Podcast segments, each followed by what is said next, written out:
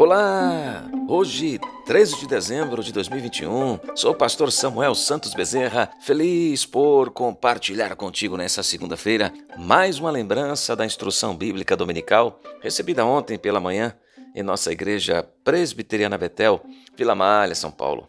Com base no texto de Lucas, capítulo 1, versículos 31 a 33, ouvimos sobre a visitação de Deus. Desde o último domingo de novembro, estamos celebrando em nossa igreja o Advento, pois o Advento é uma belíssima ocasião para povoarmos a nossa mente com as promessas de Deus de envio do Redentor. O Antigo Testamento está repleto de promessas direcionadas à chegada do grande libertador.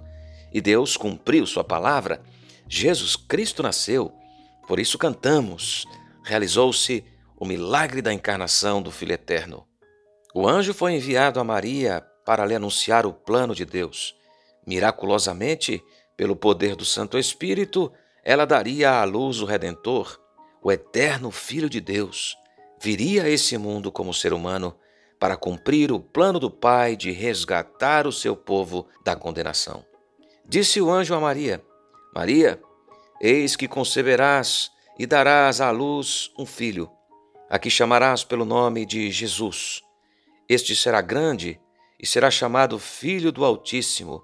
Deus, o Senhor, lhe dará o trono de Davi, seu pai.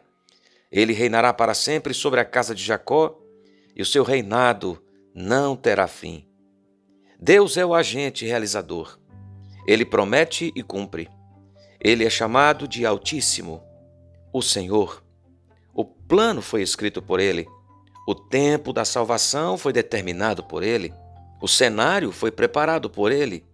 O mensageiro foi por ele enviado para avisar a Maria, o instrumento escolhido por ele para dar seguimento ao plano de encarnação do Verbo. E para tal, Deus lhe concedeu de si mesmo. Versículo 35 diz: O anjo respondeu: O Espírito Santo virá sobre você, e o poder do Altíssimo a cobrirá com a sua sombra.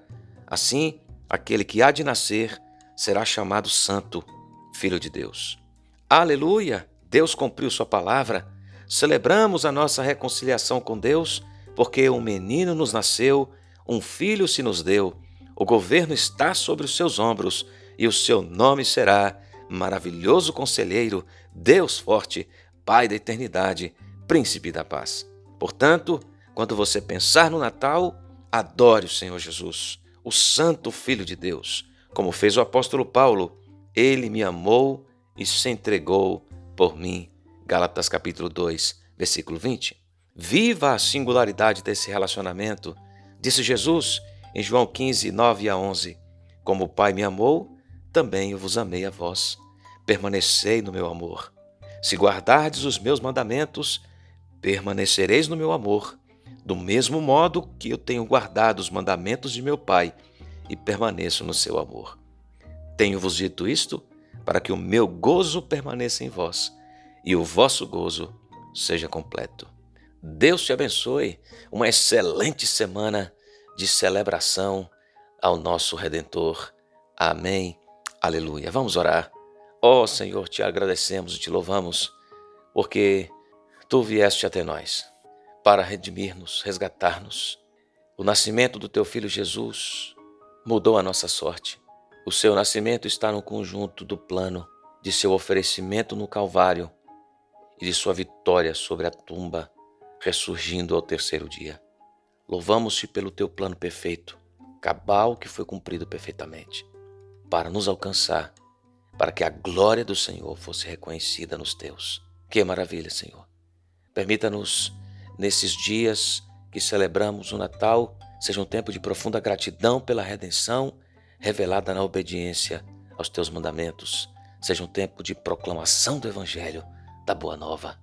Abençoa, Senhor, esta pessoa que ouve esta oração agora, em sua casa, na sua situação, que a glória da Boa Nova invada seu lar.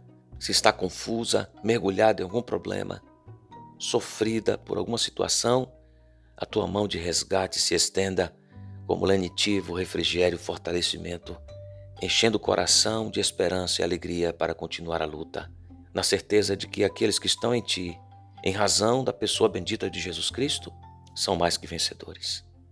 Abençoa-nos nesta semana, nós te pedimos, em nome de Jesus. Amém.